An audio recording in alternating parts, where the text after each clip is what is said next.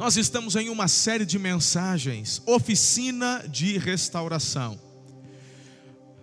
Você está vendo aqui essa lambreta? Você está vendo, tem, meu irmão? Você viu um, quem entrou por aqui não viu, mas em frente ao AC Café tem um diplomata, um diplomata, aquele restaurado, irmão. Sabe, acho que era quem conhece de carro, é aquele 4.1, 4.0, sei lá. Eu sei que é, pensa num diplomata no meu tempo era assim, o carro, meu irmão. Hã? Era o carro, pensa. Mas hoje a gente consegue, estava ali tomando um cafezinho com o meu pai ali, olhando, falou: "Que carrão, hein, pai?" Pense. Mas hoje a gente admira um carro desse porque ele foi restaurado, porque se não tivessem feito nada, esse carro talvez estaria caindo aos pedaços, tomado por ferrugem, em algum carro, em algum ferro velho ou largado em alguma garagem, mas ele está assim, digamos, vivendo ainda o ápice. Não foi quando ele saiu de fábrica, porque com ele saíram tantos outros. Mas hoje ele ganha um destaque especial, tem um, tem um cercadinho em volta dele para ninguém ficar pondo a mão. Está se achando por quê? Porque foi restaurado, alguém o pegou, alguém trocou as peças. E se fazemos isso com os carros, com as, quanto mais com a nossa vida. Precisamos de restauração. Por isso que nós já, em nossa oficina aqui, já restauramos, em primeiro lugar, a fé, que é essa base tão importante. Nós já restauramos a esperança, domingo passado a alegria e hoje precisamos restaurar a paixão. Diga, restaurar a paixão. Vamos conversar sobre isso durante os próximos minutos. Vamos colocar em nossa bancada aqui da oficina. Bem, eu queria que você lesse comigo Jeremias 31, 25. Passou agora no vídeo são apenas duas palavras, mas eu queria que você declarasse, porque é o Senhor quem diz acerca de mim, acerca de você. Vamos lá, todos juntos. Restaurarei o exausto. Mais uma vez, restaurarei o exausto. Vamos orar. Amado Espírito Santo, o Senhor já tem se manifestado entre nós essa manhã. Obrigado por essa adoração profética. Obrigado pelos nossos levitas, obrigado por cada irmão que se dispôs a servir o corpo nessa manhã, trabalhando no café, na livraria, na recepção, cuidando dos carros, fazendo a segurança. Todos eles, Deus, todos eles, muito obrigado. E nós sabemos que essa disposição que temos de servir é a gratidão, mas o que nos move é a paixão. E o exemplo, a dedicação desses irmãos já serve de inspiração para o que vamos ouvir do Senhor nessa manhã. Espírito de Deus, estamos com os nossos corações abertos, declaramos todas as resistências caindo por terra, porque queremos sair daqui restaurados pelo Senhor, em nome de Jesus. Amém. Tempo de restaurar a paixão. Nós ainda teremos nos próximos encontros dominicais aqui a restauração da estima, restauração dos sonhos. Essa mensagem ela é muito forte, eu preguei ela lá em São José dos, dos Campos. A, restauração, a restauração dos propósitos e a restauração, por final, para fechar com chave de ouro, restauração do amor.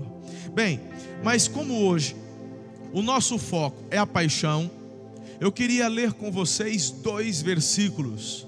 O primeiro encontra-se em 2 Timóteo, capítulo 1, versículo 6, e já em seguida lerei Mateus 24, 12. Por essa razão, torno a lembrá-lo de que mantenha viva, mantenha viva a chama do dom de Deus que está em você mediante a imposição das minhas mãos. Paulo ministrando, conversando com o jovem pastor Timóteo. Em Mateus 24, 12. Devido ao aumento da maldade, o amor de muitos esfriará. Diga comigo: paixão é combustível. Mais uma vez, paixão é combustível. Nós estamos fazendo várias analogias de, eh, de, todas estas coisas que estamos restaurando em nossas vidas, e para mim, paixão é combustível. Encontramos tantas pessoas que acabam parando no meio do caminho. Ei, olha para mim, o fato da paixão acabar não significa que você tem que desistir.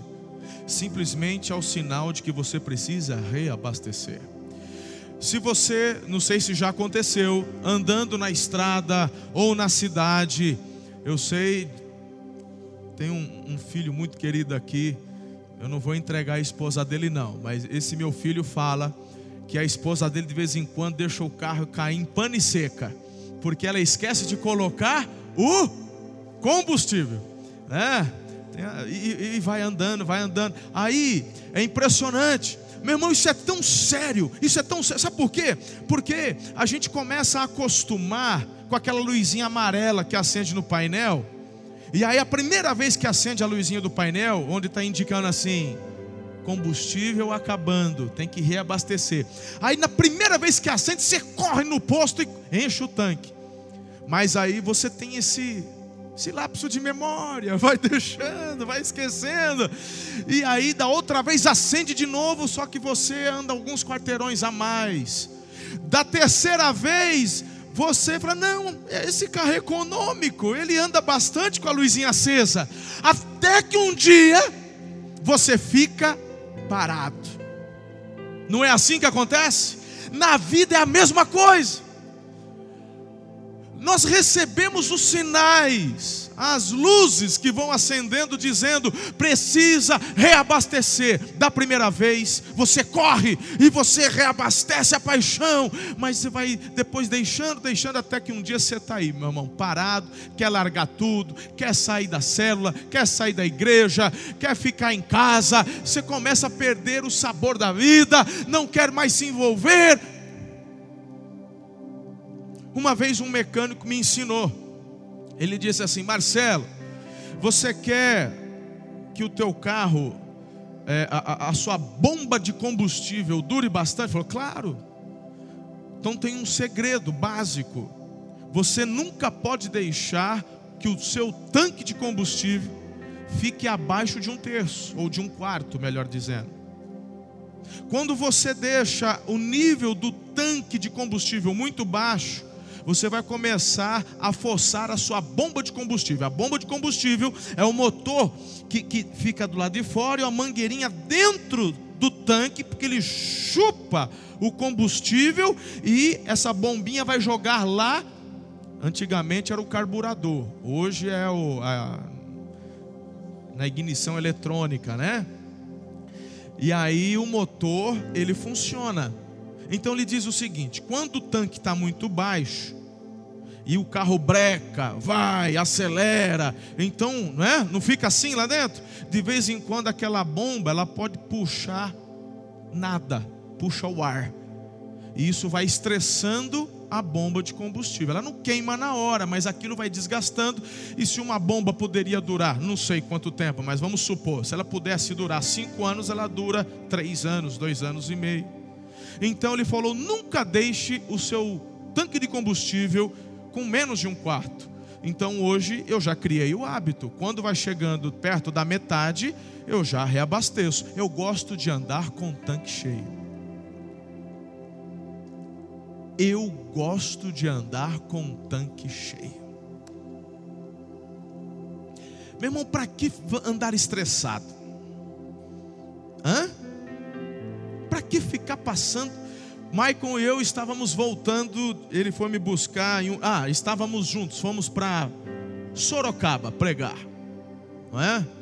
Fomos pregar em Sorocaba. Ele, junto do ministério dos do, do pessoal do Shuttle, aí, ele me levou e aí nós chegamos já quase em cima da hora, tomar um banho e tal, e saímos de madrugada para estar domingo de manhã aqui.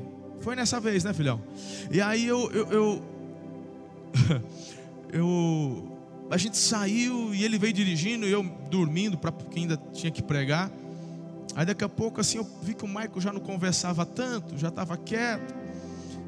Eu falei, que foi, filhão? Ele falou, pastor, o negócio aqui está lá no fim, né? Ele falou assim: se eu cair nessa, aí que eu vou dar. Acabei entregando, ó. É, é, é. Ele falou assim: se minha esposa souber que eu parei na estrada por falta de combustível, aí já entreguei a esposa aqui, deixa o carro. Termina. Desculpa, filho, não aguenta. Aí, eu, assim, eu falei, não, mas tem, tem o posto, a gente já estava na Castelo já, né? Tem um posto logo ali. Rapaz, aí o negócio foi chegou a acender, né? Aí o amarelinho, sabe quando amarelinho brilha assim, o raio de sol no teu painel? Meu irmão, ficou tenso, né? Ele com medo de acabar o combustível, primeiro com medo da esposa, porque se ela ficar sabendo, acabou. Aí, né? E segundo, né? Poxa vida, eu tô levando, trazendo o pastor para a gente chegar cedo em Araçatuba. E aí, meu irmão, eu queria assim dar aquele ar que não, Sabe aquela hora que o pastor tem que demonstrar fé para as ovelhas? Está tudo certo. Mas por dentro eu estava assim: Senhor, põe tua mão. Põe tua mão, Senhor. Né? A gente está com o horário meio apertado. Mas deu tempo de chegar, não ficamos na estrada, graças a Deus. A esposa só está sabendo agora, né, Dilaine? Mas eu, eu pergunto: para que ficar nesse estresse? Não é melhor andar com o tanque cheio? Quando nós falamos de paixão, nós envolvemos todas as áreas da nossa vida, mas principalmente a que é mais importante, que é a nossa vida espiritual. Tudo vai fluir a partir de como você se relaciona com Deus. Se sua vida espiritual está vazia, se o tanque da sua vida espiritual está vazio, a sua paixão está se esvaziando, isso vai repercutir em todas as áreas da sua vida. Quem está entendendo até aqui? Estamos juntos? Então vamos continuar. O que faz um grande potencial ficar estacionado é a falta da paixão. Eu olho e vejo tantas pessoas, como pastor, eu vou enxergando muitos potenciais no meio do rebanho e pessoas que estão estacionadas, eu falo, meu Deus, que desperdício. Que desperdício. Quando carinhosamente eu falo assim, é melhor você alinhar o coração e vamos junto, ou melhor, ou, ou, ou então é melhor você sair da igreja. É porque é o seguinte, eu falo isso com muito carinho, porque quando você está num lugar e você não quer reabastecer, você vai ficar incomodado. Você já ouviu gente dizendo e criticando a visão, por exemplo, em célula? Já viu gente criticando? Já um monte, não é verdade? Você já viu gente criticando, é... enfim, meu irmão, ah, porque tem muita luz. Ah, porque tem muita fumaça durante o louvor. Ah, porque é alto demais. Ele só critica. É que o tanque dele está vazio. Não é um apaixonado. Quando você está apaixonado pela visão, meu irmão, você quer botar o braço do lado do outro e, e, e caminhar e avançar. A falta da paixão faz com que um potencial fique estacionado. Não foi para isso que Deus te colocou nesse mundo, há um propósito para a tua vida. Hoje é dia de você encher o tanque em nome de Jesus. Mas eu não quero apenas que você encha o seu tanque hoje, eu quero te ensinar a como manter o tanque cheio. A partir de hoje, você vai falar assim: eu vou, eu vou andar igual meu pastorzão, só vou andar de tanque cheio. Amém ou amém? Aleluia. Vamos para cima. Sabe por quê? A paixão, ela ressignifica algumas coisas para nós. Ou seja, a paixão, ela nos dá um significado novo, por exemplo, para a distância. A distância, ela vai ter um significado mediante a paixão. Quando viemos aqui para o Campus Bela Vista, muitas pessoas criticaram e disseram assim: é longe demais. É porque agora, porque antes era lá no Campo Centro, do lado da Praça do Boi, né? Aí quando fomos para o Vivere, já teve gente torcendo o nariz. Isso aqui é, é, casa de show, mas pelo menos foi, porque estava ali no centro. Quando viemos para cá, falei, agora eu não vou. Onde já se viu? A gente saiu da cidade, está é, no meio do pasto. Isso, meu irmão, não é que não tem visão, é que não tem paixão. Aí teve gente que falou assim: é porque agora eu demoro meia hora para chegar na igreja. Ai, que mentira do inferno, porque quando você, meu irmão, já não tem paixão, parece que você fica mentiroso ainda, você aumenta. Até que um dia eu falei o seguinte: falou, ó, vamos parar de mimimi. Você tem que tomar vergonha na cara se você mora em Araçatuba e está criticando que a igreja é longe. É uma falta de respeito com os irmãos de Birigui que vêm todo domingo, uma falta de respeito com o pessoal de Guararapes, Valparaíso, Pernápolis, Promissão. Na época vinha o pessoal de. É? Aí, aí, aí parece que quietou, acho que o pessoal ficou com vergonha. Aí quando bate a vergonha, falou assim: é melhor encher o tanque, né? A paixão ressignifica a distância. Não é longe, não. Se está muito longe é porque você está com o tanque vazio, está na hora de aumentar a paixão, reabastecer. Meu irmão, a paixão ela ressignifica o preço. Porque tem pai que fala, agora tô, tem que te levar sexta-noite lá, porque tem não sei o quê. Tem que te levar sábado, porque tem não sei o quê. Domingo tem que ir. Terça tem que ir. E quarta tem que. Eu não faço para trabalhar, para pagar gasolina, para levar você nas coisas da igreja. Não é que é caro demais, é a tua paixão que está lá embaixo. Você precisa reabastecer. Não é caro. Não é caro. Caro é quando o teu filho, por deixar o tanque dele vazio, e quando ele estiver na escola, e por estar com o tanque vazio, vai estar desprotegido espiritualmente, vai começar a dar ouvido para os traficantes, vai começar a dar ouvido para gente que não presta, vai se envolver com prostituição. Aí, quando ela aparecer grávida com 14, 15 anos, aí quando você perceber que está sumindo as coisas dentro de casa, que teu filho anda roubando para poder comprar maconha, aí você vai saber o que é caro, rapaz. A paixão ressignifica o que é caro, o que é barato.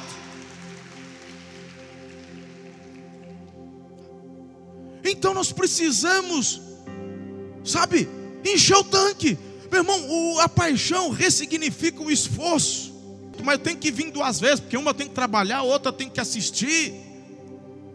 Que o pastor não deixa eu ficar em pé aqui do lado e, e já contar. Não, ele está aqui em pé do lado, servindo, mas ele para ficar aí, ele vai ter que ficar um outro culto sentado aí. Ah, esse, meu irmão, não, não é esforço demais. É a paixão que está com o tanque vazio. Repita comigo: a minha paixão trará novos significados.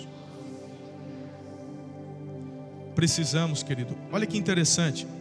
Segundo o professor Pedro Calabres, do Instituto Neurovox.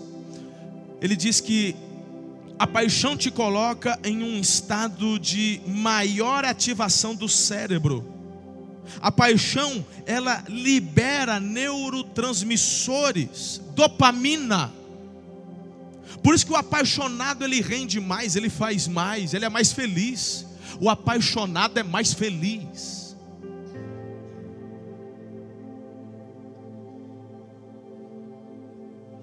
por isso, meu irmão, o apaixonado, ele, ele não tem a ver se você é tradicional ou não é. Na hora de um louvor, na hora, meu irmão, na hora de uma mensagem, o apaixonado ele vibra, ele recebe, ele fala: Eu tomo posse dessa promessa. E, e, meu irmão, e,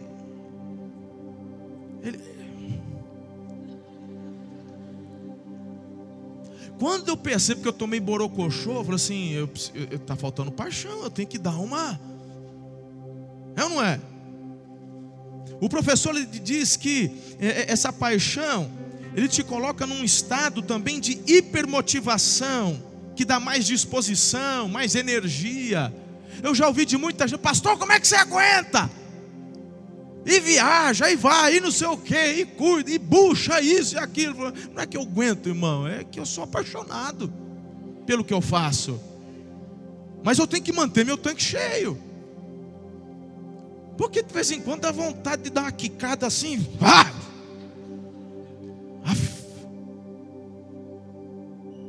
Não sou diferente de vocês. Tem hora, meu irmão, que os pacová, ó. Não é ou não é? Essa dos pacová é da antiga, né? É. Ele fala também, o, o, professor Calabres aqui, ele fala que esse estado de a paixão te deixa num estado de obsessão, ou seja, o seu alvo de paixão invade a sua mente o tempo todo, de maneira que você já não controla mais, e você quer sempre mais. É por isso que na hora do xarabacá, na hora da, da fatiada de queijo, que a gente, né, sabe aquela hora da vigília, igual foi ontem no final da conferência, né? Quem está com tanque vazio, ele olha e fala assim: não sei para que isso. E quem está aqui fatiando, fala assim: não para, não para, deixa queimar, deixa queimar, aleluia. Meu irmão, tudo tem a ver com o seu tanque de combustível espiritual.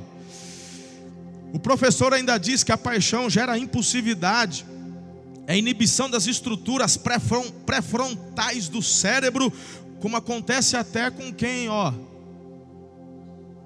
Interessante isso, né? Porque lá em Atos 2, quando estava todo mundo chapado, o pessoal falou, tudo embriagado.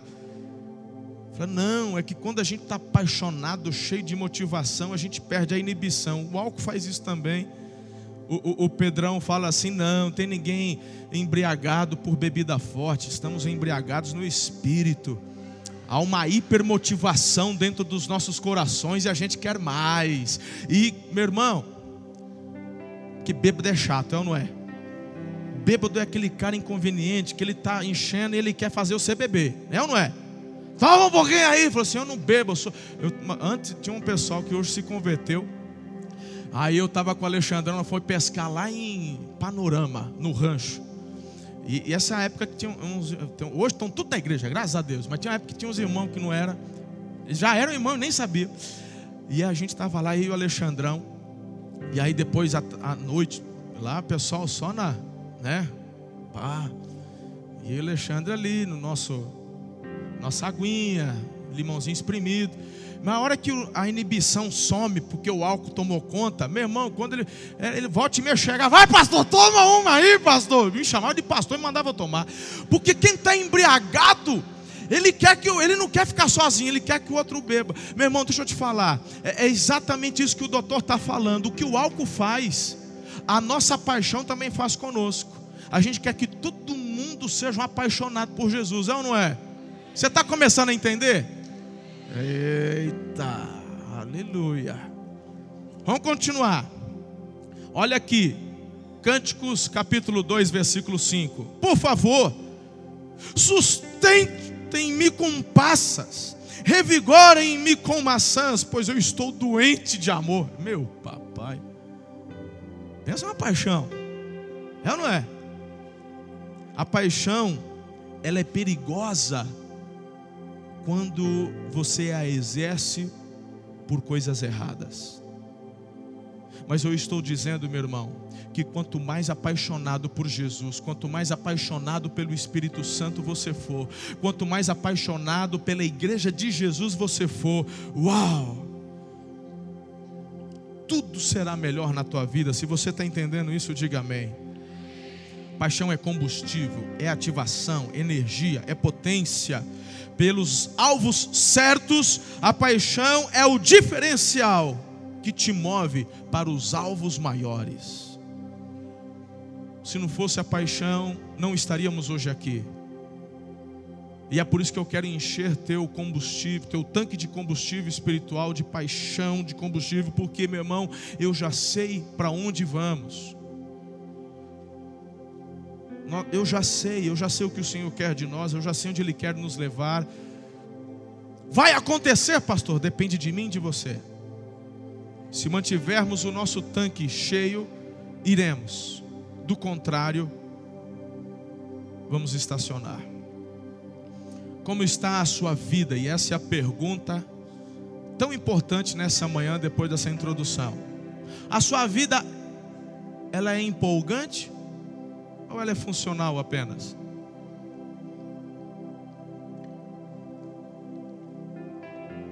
O sambista fala assim: deixa a vida me levar, a vida leva eu. Ah, vá, meu irmão, sai para lá.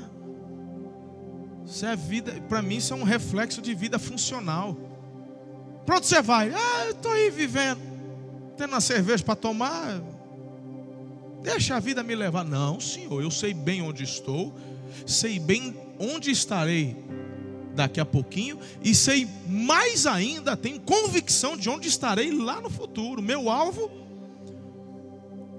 Então, meu irmão, combustível, paixão para você alcançar o alvo é fundamental. Do contrário, você vai ter uma vida simplesmente funcional. O Senhor Jesus, ele lá no Apocalipse deixa isso tão claro.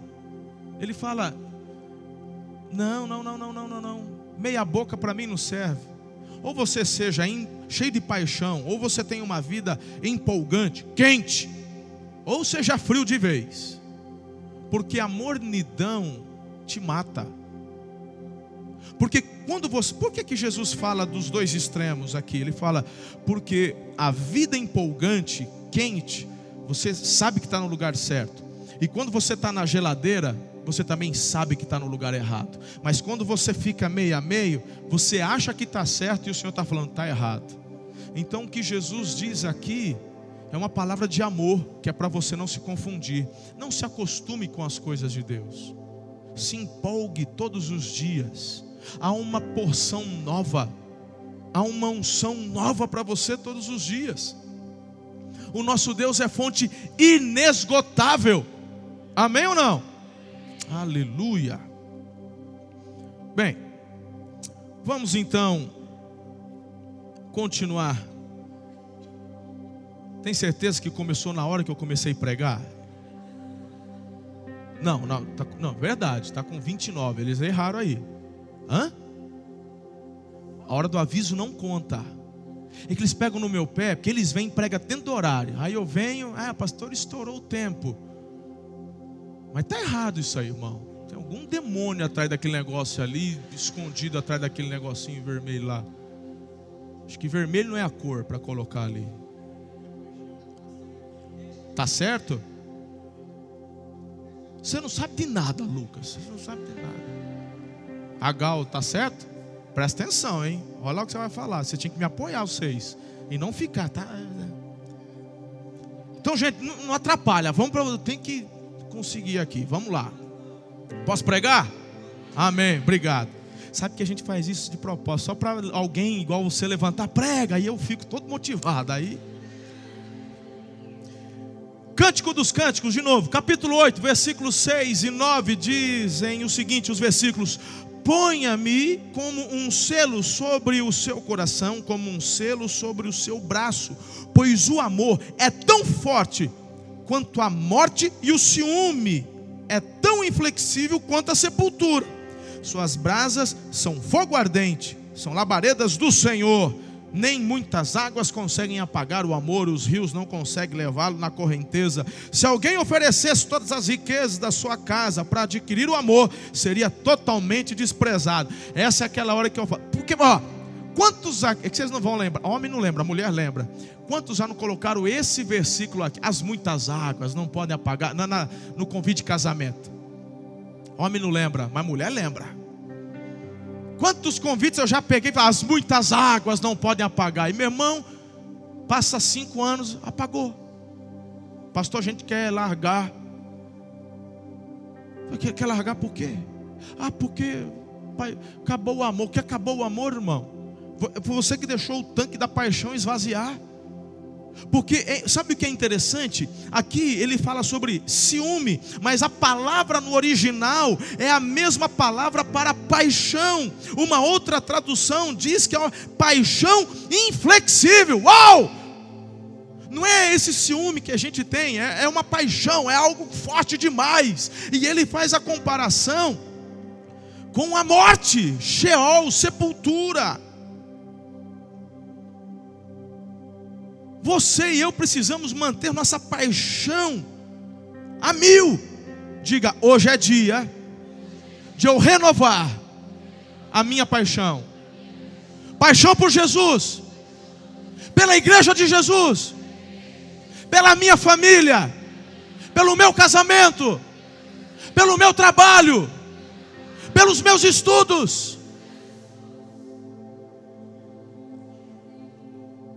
Como é que é o apaixonado? Hã?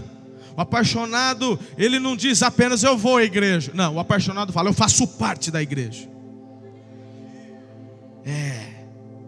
Ele diz: a igreja é minha família, Jesus é a minha vida. O apaixonado diz: Jesus é tudo para mim. Quem não é apaixonado, ele fala: eu creio em Jesus. Quem é apaixonado diz: eu sou de Jesus. Eu sou dele e ele é meu. Eu sou do meu amado e ele é meu.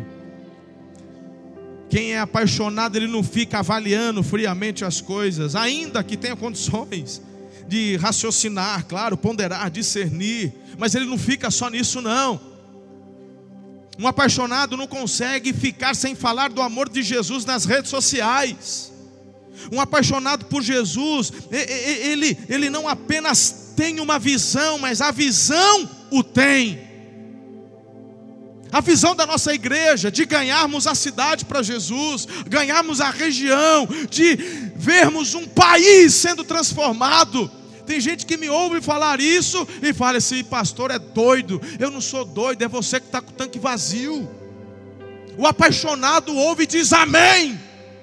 Porque eu já dizia isso quando éramos 250, 300 pessoas lá.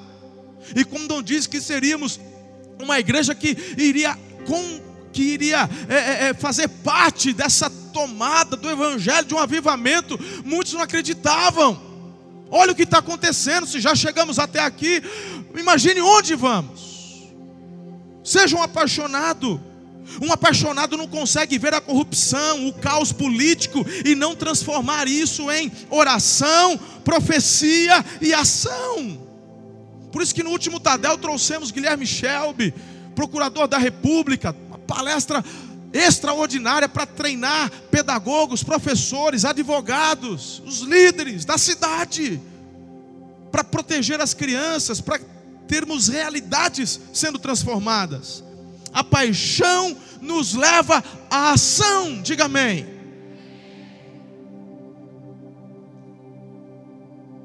Dá para ficar, porque eu vou falando, vai vir um monte de coisa na minha cabeça. Porque eu lembro do, do, do seu Joabe, eu era, tinha um ano de casado, lá no sul de Minas Gerais. E, e o seu Joabe e, e, e, a dona Rose, né? Eles eram líderes lá no seminário onde a gente estudava. E o seu Joabe, todo apaixonado, todo amoroso, e, e meu amorzinho, oh, e e a dona Rose, pensando numa mulher prendada, gostava de cozinhar, e meu irmão, pegasse uma moita de capim, ela fazia uma compota, a mulher era fera, e ela vivia com a cozinha daquele jeito, que ela não parava de cozinhar, fazer compota, isso, aquilo, e o seu Joab, sempre romântico, às vezes ele era chefe do trabalho lá, dos líderes, e eu via às vezes ele catando alguma coisa, vou levar para minha namorada, pensando um velhinho na pegada, um dia ele chegou lá e ele sempre, meu amor, meu amor. Um dia eh, a, esposa estava lá na, na, na, na, pia. E ele falou assim: Meu amor, deixa que eu lave essa louça aqui. E ela olhou assim falou: Pode, fica aí. Aí ele começou a lavar a louça. Aí ele falou assim: Meu amor, eu te amo. Aí ela disse: Não precisa nem falar, agora eu estou vendo. O apaixonado, meu irmão, ele não consegue ficar parado, não. Então, cuidado se o seu discurso não está casando com o que você vive. Diga amém. Tem gente que fala que é apaixonado pela esposa. Normalmente, quando o marido chega, não, pastor, porque minha esposa, eu amo minha esposa. Normalmente, nessa hora, eu gosto de olhar para a esposa. E o branco dos olhos dela revela. A hora que ele começa, não, porque olha, eu isso e aquilo, a minha esposa, a hora que se ela faz assim acabou. Já vi. É mentiroso, ordinário, safado. Porque quando o marido fala alguma coisa, você olha para a esposa, ela. Aí você sabe que o negócio está. Então, seja um apaixonado, não apenas fale, haja.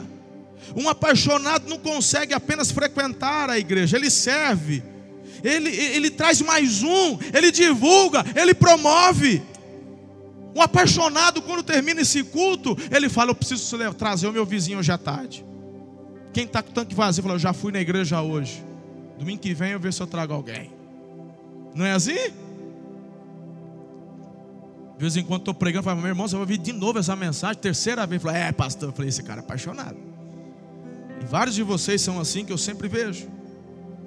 Um apaixonado por Jesus não apenas lamenta que há fome e fica mal com a pobreza, mas ele está fazendo alguma coisa ao seu redor, ele está dando de si mesmo, ele está comprometido em mudar, e por aí vai, por aí vai. Se em algum momento achamos que a intensidade da igreja é demais para nós, presta atenção que isso aqui é forte. Se em algum momento da nossa jornada cristã achamos que a intensidade da igreja é demais para nós, na verdade, é a nossa paixão que ficou pequena.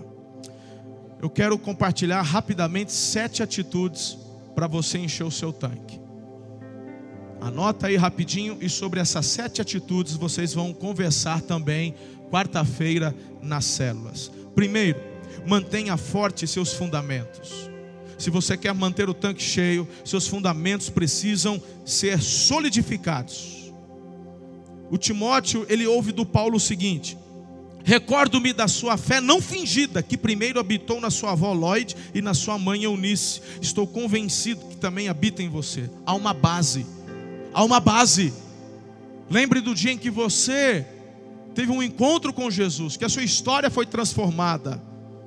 Olha lá também, ele diz: suporte comigo os meus sofrimentos pelo Evangelho, segundo o poder de Deus que nos salvou e nos chamou para uma santa vocação. Tem gente que deixa o tanque esvaziar por conta dos problemas que enfrentam. Tem gente que diz: como é que pode? Depois que eu vim para a igreja, eu comecei a ter tanto problema, mas quem disse que você não ia ter? Quem disse que você ia vir para a igreja e você ia ficar isento de problemas?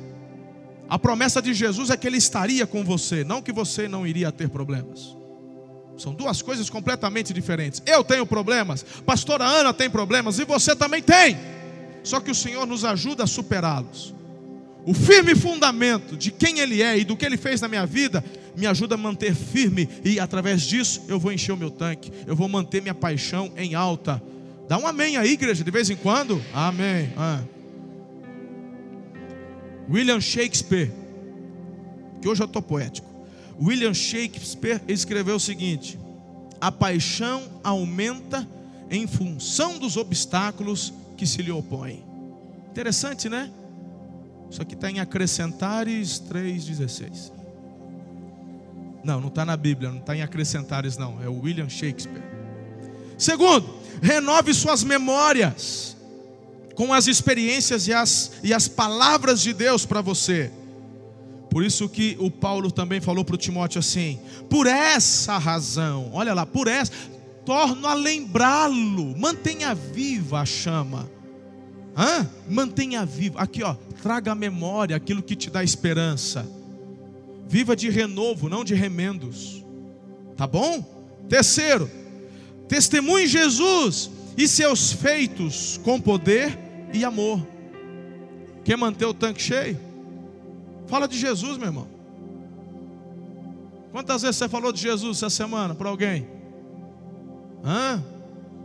Ah, pastor, que minha vida é tão corrida. Ah, então você é um. Você estuda, trabalha na caverna, ninguém habita lá. Você, anda, você habita no vácuo. É isso? Não, né?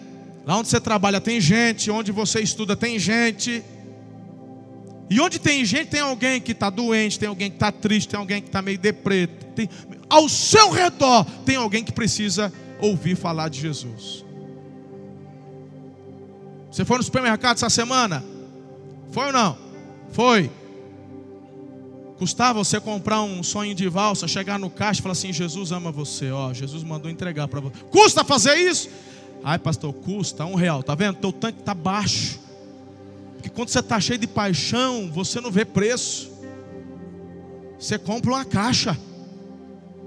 Hã? Faça isso. Você tem que ter sempre no seu carro um folheto. Você está na estrada, fala, mas o meu é sem parar. Mas um dia eu estava eu tenho sem parar. E o Espírito Santo falou assim: vai na cabine. Eu falei, mas eu estou sem parar, estou com pressa. Falou, vai na cabine. Eu falei, tá bom, tá bom, aí você para. Porque para o apaixonado, não tem esse negócio, eu vou perder tempo, vai custar, vai não sei o que. Você obedece. Você fala, ó, Jesus ama você. Então, por favor, testemunhe Jesus com seus feitos de amor, porque cada vez que você abre a sua boca e fala de Jesus para alguém, meu irmão, é uma tuchada de gasolina no tanque, assim, nossa, aqui assim. Quem não tem o dom do evangelismo fica até meio inibido no começo, não é assim? Ah, eu vou falar, eu vou falar, mas depois que fala, você fica assim, não é? Não é, é impressionante eu não tenho esse dom de evangelista. Tem cinco tipos de unção que está lá em Efésios 4: o apóstolo, o pastor, mestre, evangelista e profeta. Meu irmão, é impressionante. O Haldman tem um dom do evangelista. Você põe o Haldman num velório. Meu irmão, eu quando vou pregar num velório, o povo chora, se acaba. A minha palavra é muito profética, é muito. E aí, sabe? O Haldman vai fazer um velório. O... Já pega o violão, e a viúva está rindo, está todo mundo. falei, gente, ele faz apelo. E pai, o povo se converte, é um negócio impressionante. Mas deixa eu te falar, mesmo que você não tenha o dom do evangelista, mas quando você abre a tua boca e fala de Jesus, na hora que você acabou de falar, você leva uma tuchada de combustível e enche. Você, Eita glória! Aí você quer falar mais. Então, por favor, Faça isso. Essa semana não perca as oportunidades. Deixa eu ver também, hein? É isso. Quarto, cuide da sua saúde física. Às vezes, irmão, a, a tua falta de paixão é porque você não está bem. Se você é do meu time que gosta de comer, que boca foi feita para comer, sabe, você já conhece esse discurso? Tem que cuidar. Sabe, você, está faltando ânimo. E às vezes você tem que falar assim, pastor, eu estou orando, eu estou jejuando, pouco, mas eu, eu não tenho ânimo para fazer nada. Falou assim, teu problema é não, é não, não é o capeta, é gordura. Você está gordo demais. Tem que fazer reeducação alimentar. Faz regime não. Fazer regime é besteira. Você tem que se reeducar. Quem é você para falar, pastor? Vê minhas fotos de cinco anos atrás. Dá uma olhadinha. Não é para pôr, se colocar, manda embora. Quem quiser que procure, tem, deve ter na internet aí. E se eu não falo, esses doidos, tudo lá no fundo, põe depois no telão aí. Nessa, não estou nesse nível de pagar mico também, de menos. Cuidado, tem que cuidar. Viu? Estou falando para você virar a Gisele. A Gisele Bitchen. Não precisa, não, mas saudável. Às vezes essa falta de ânimo é porque você é sedentário. Vai fazer a caminhadinha. Às vezes não te ensinaram a comer alface. Tem que comer. Cortar carboidrato, mudar a alimentação. Ir no endocrinologista, fazer um né? Vai lá no endócrino, faz um check-up, vê como, é, vê como é que tá. Às vezes a irmã, ela, a gente nunca, assim, a gente nunca enxerga que a idade está chegando, não é? Mas chega. Aí a irmã com aquele calorão, fala, pastor, eu sei, o diabo está me afligindo, eu sinto um calor, é ele, pastor, é ele. Tá, tá frio, eu estou trans. Não é o diabo, é, chegou a menopausa. Vai lá, faz um exame. Deixa o médico te ajudar. Tem uns remedinhos que você toma, fica bala. Vai voltar a orar, vai ficar, ficar, vai voltar a ficar animada, tudo melhora. Quem está entendendo? Você quer manter um tanque cheio? Tem que cuidar da saúde física. Faz parte. É o, é o templo do Espírito Santo. Esse para mim é um, é um, dos maiores desafios, mas eu, eu, eu tomei esse desafio, eu tenho que cuidar, e se eu tenho que cuidar, você também. Ah, você está inventando, está aí. Paulo está cuidando da saúde do Timóteo. Ele fala: Ô Timóteo, não bebe só água, não, porque a água era de péssima qualidade. Ele falou: põe um pouquinho de vinho na água e toma. Aí, quem foi cachaceiro antes de conhecer Jesus, isso aqui não é básico para você, tá bom? É que hoje tem remédio para tomar. Na época, é, o que Paulo está fazendo é dando um remedinho. A água é de péssima qualidade, põe um pouquinho de vinho, para a saúde vai ser excelente. Então, cuide da saúde. Quinto, honre aqueles que Deus colocou perto de você para te apoiar. E o Paulo continua dizendo: O Senhor conceda misericórdia à casa de Onesíforo, que muitas vezes me reanimou. Como é lindo você, meu irmão, honrar aqueles que Deus colocou perto de você. O seu líder de célula, o seu discipulador, seus pais biológicos.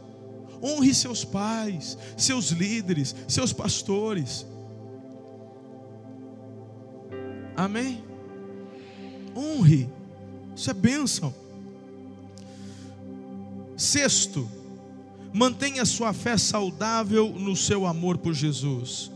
Paulo continua dizendo para Timóteo: retenha com fé e amor em Cristo Jesus o modelo da sã doutrina.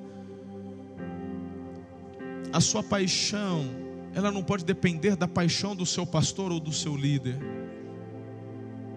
Você precisa manter aquecida a chama do teu coração, do teu amor por Jesus todos os dias.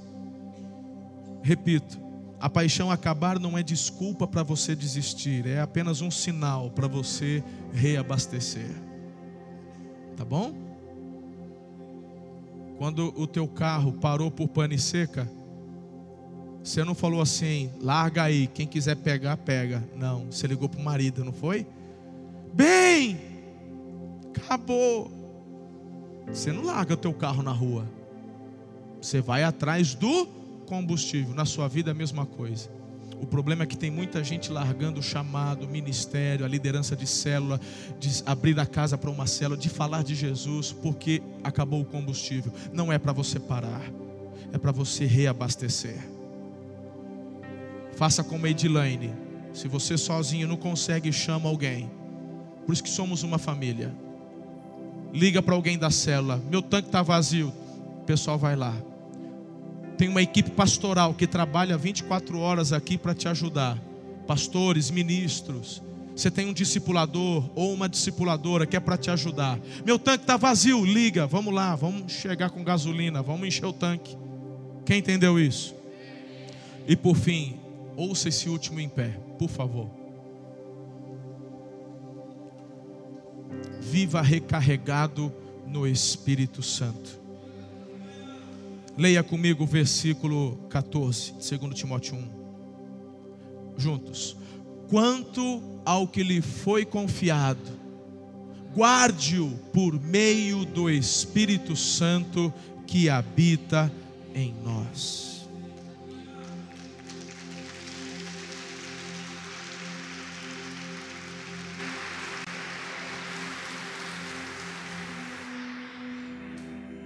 Capítulo 4, versículo 7 e 8.